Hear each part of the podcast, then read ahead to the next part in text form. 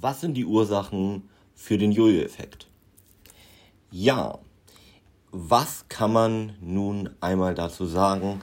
Woher kommt der Jojo-Effekt eigentlich? In verschiedenen Folgen vorher habe ich auch schon darüber gesprochen, was man dagegen vor allem tun kann. Und jetzt möchte ich noch einmal dir auf den Punkt gebracht erzählen, worauf du achten solltest, um wirklich nicht diesen Jojo-Effekt zu unterlaufen. Das heißt, was sind die wirklichen Ursachen, die hinter dem Jojo-Effekt stecken könnten? Nummer eins: schlechte Diäten mit einer geringen Proteinzufuhr.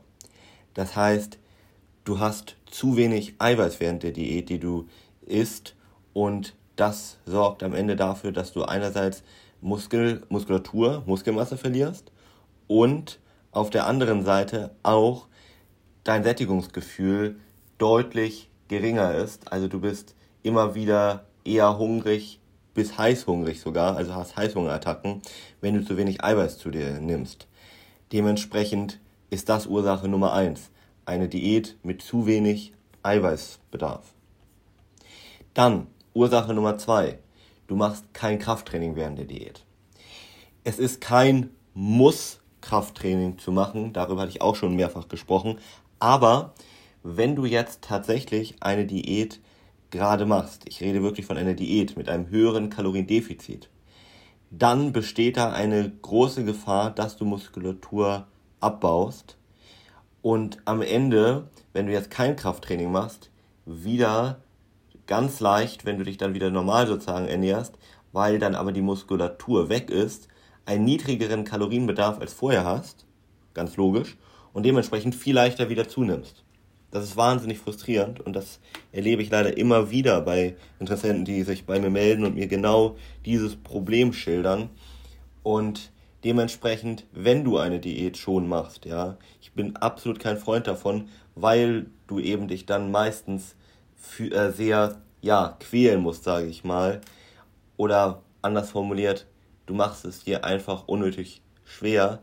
Aber wenn du schon das machst, dann versuch da wenigstens Krafttraining zu machen, damit deine Muskulatur geschützt wird und wie gesagt auch auf den Eiweißbedarf zu achten. Aber hier noch einer kurzer Impuls, versuch doch eher, dass du hier etwas langfristiges machst, was wirklich die Ursache, sage ich mal, auch behebt. Das heißt, dass du dir deinen individuellen Alltag anguckst und schaust, was sind dort die wirklichen Ursachen, warum ich ja übergewichtig bin als Beispiel und wie kann ich das zum Beispiel vermeiden aber darüber spreche ich in einer anderen Folge auch. Ja, dann Ursache Nummer drei. Da musst du sehr mal drauf achten. Und zwar, du nimmst ja ab während einer Diät, rein logisch, oder wenn du deine Ernährung auch umgestellt hast. Und diese Gewichtsabnahme sorgt natürlich auch dafür, dass du einen geringeren Energie, also Kalorienbedarf hast. Dein täglicher Kalorienbedarf sinkt also während deinem Abnehmen. Ganz logisch, ja. Wenn du jetzt also am Anfang vielleicht, wenn du vielleicht gestartet bist bei 90 Kilo vielleicht, die du mal gewogen hast, und jetzt hast du 10 Kilo abgenommen, dann hast du plötzlich einen niedrigeren Kalorienverbrauch um fast 300 Kalorien. So, das heißt, vorher konntest du bei 90 Kilo vielleicht 1500 Kalorien pro Tag essen, als Beispiel, wenn du jetzt sehr wenig Bewegung dabei hattest. Und jetzt, wenn du die 10 Kilo abgenommen hast, als Beispiel, hast du nur noch einen Kalorienbedarf von 1200. Das heißt, wenn du jetzt die 1500 Kalorien weiter essen würdest, mit denen du ja die 10 Kilo abgenommen hast, dann würdest du jetzt, wo du die 10 Kilo weniger wiegst und einen Kalorienbedarf von 1200 nur noch hast, zunehmen, weil du ja 300 Kalorien mehr zu dir nimmst sozusagen. So, ähm, war rechnerisch nicht ganz 100% richtig, aber du verstehst hoffentlich den Kerngedanken, den ich hier meine. Also, dein Kalorienbedarf sinkt mit der Gewichtsabnahme und das musst du einfach nur im Hinterkopf haben und dementsprechend entweder dann dafür sorgen, dass du durch Krafttraining zum Beispiel gleichzeitig vielleicht Muskulatur aufbaust. Darüber hatte ich in meiner vorherigen Podcast-Folge gehört, da, äh, gesprochen. Das wäre natürlich jetzt sehr, sehr interessant für dich. Oder Du musst dann eben einfach schauen, dass du zum Beispiel mehr Bewegung zum Beispiel allgemein machst, um mehr Kalorien zu verbrennen und auch dann einfach deine Ernährung dementsprechend anzupassen, um diese 300 Kalorien weniger. So, Ursache Nummer 4. Der eingeschlafene oder langsame Stoffwechsel. Ja, es gibt ihn wirklich. Es ist so, dass er in nur ganz, ganz wenigen Fällen tatsächlich die wirkliche Ursache ist und von ja, den meisten eher als eine Art Rechtfertigung benutzt wird, um zu sagen, ja, für mich ist es einfach nicht so möglich abzunehmen, ich habe halt einen langsamen Stoffwechsel. Ähm, aber es gibt es tatsächlich. Das ist auf verschiedene Hormone zurückzuführen, beispielsweise Hormone, die den Appetit oder auch das Hungergefühl regulieren, das ist zum Beispiel Leptin, oder auch Hormone, die direkt mit der Fettverbrennung korrelieren, also in Verbindung stehen, das sind vor allem Schilddrüsenhormone, ähm, aber auch zum Beispiel IGF-1 oder Insulin, worüber ich auch schon in verschiedenen Folgen gesprochen habe, und natürlich die Sexualhormone, ganz, ganz besonders Testosteron oder auch Östrogen, haben sehr starke Auswirkungen auf unseren Stoffwechsel und dementsprechend auch auf unser Abnehmen. So, da solltest du also mal schauen, dass du diesen Faktor zumindest bei dir ausschließt. Also ein hormonelles Blutbild zum Beispiel beim Endokrinologen ähm, wäre da ganz ratsam, dass du einfach mal schaust, dass das nicht die wahre Ursache ist, weil gerade bei Schilddrüsenerkrankungen, worüber ich in einer Folge gesprochen habe, ähm, ist es auch so, dass viele gar nicht wissen, dass sie eine Unter- bzw. Überfunktion haben und dann ganz überrascht sind, weil man kann mit Medikamenten da ganz einfach meistens entgegenwirken, beziehungsweise in vielen Fällen, da, das ist für mich eigentlich der Punkt, weswegen ähm, für mich das kein großes Problem ist, muss man gar nicht so viel dagegen machen, sondern kann vielleicht ein bisschen ähm, auf seine Ernährung noch achten und muss gar keine Medikamente einnehmen. Und ja, aber hier ist es auf jeden Fall mal wert zu schauen, ob da alles stimmt sozusagen, weil natürlich damit würde man sich das unnötig äh, verkomplizieren, wenn es eine hormonelle Ursache gibt. Ähm, und da kann man einmal kurz hingucken. Und was hier auch wichtig ist, ist, dass der Stoffwechsel kann tatsächlich runterfahren.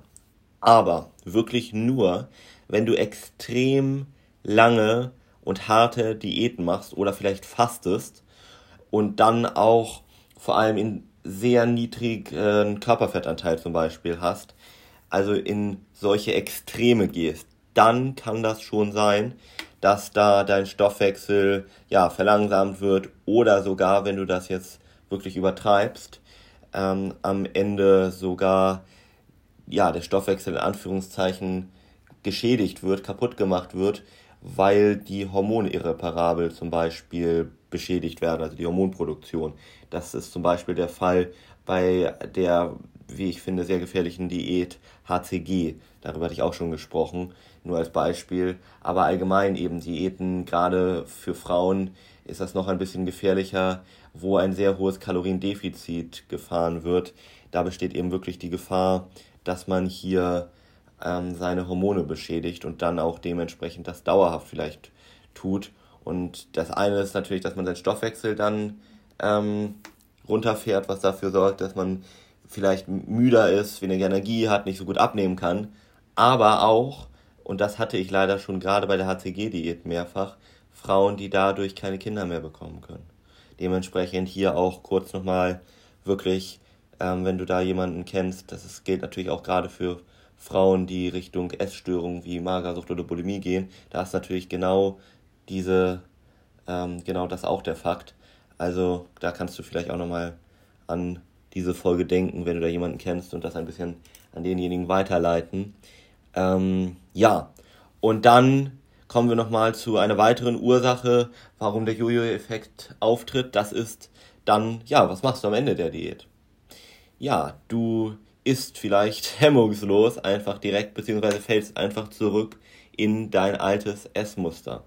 Denn wenn du das nicht geplant hast oder eine extrem strikte Diät gemacht hast, dann bist du wirklich so ähm, vielleicht am Ende in Anführungszeichen mental oder auch körperlich teilweise, dass dein Körper fast schon wie automatisch dann so eine Heißhungerattacke hormonell bei dir auslöst und du dann ganz schnell deinen ganzen Diäterfolg zunichte machen kannst.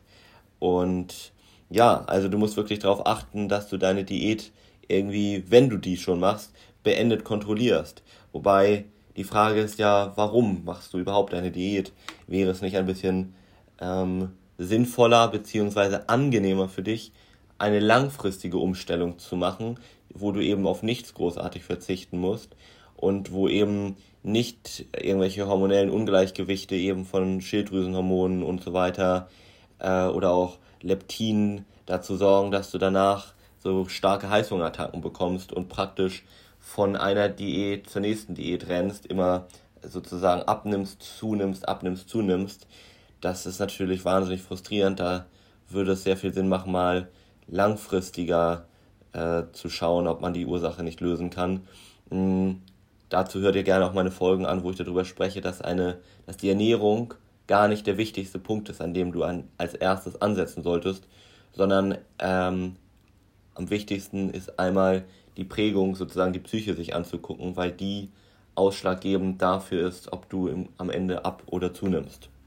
Und das ist auch Ursache Nummer 6, die mit am ja, wichtigsten ist, ist dieser Rückfall in alte Ernährungsgewohnheiten.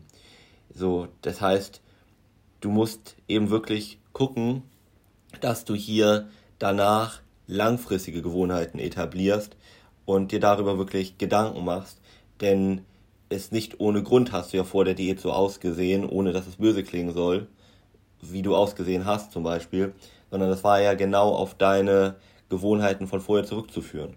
Und wenn du die nicht veränderst, warum solltest du dann plötzlich andere Ergebnisse bekommen? Dementsprechend musst du da auch wirklich schauen, dass du langfristig deine Gewohnheiten veränderst. Und dann ist Ursache Nummer sieben, dass du kein regelmäßiges Training hast, also Bewegung im Besonderen oder noch besser vielleicht Krafttraining, über das ich schon gesprochen habe, einfach um das Ganze dann natürlich auch aufrecht zu erhalten und auch natürlich das Kaloriendefizit vor allem ähm, weiter aufrechterhalten zu können, kann man einfach nochmal das als sehr wichtigen Impuls und als Ursache hier aufführen, um dir wirklich nochmal zu sagen, wenn du diese sieben Punkte im Hinterkopf hast, dann kannst du damit sehr leicht den Jojo-Effekt vermeiden. Und wenn du jetzt sagst, hey, ich möchte auch genau jetzt leicht abnehmen und schauen, dass ich so einen langfristigen Ansatz mal für mich ähm, mir mal vielleicht auch nur anschaue, dann kannst du gerne auf www.benediktalm.de gehen und dich einfach mal für einen Termin eintragen. Und wir hören uns in der nächsten Folge.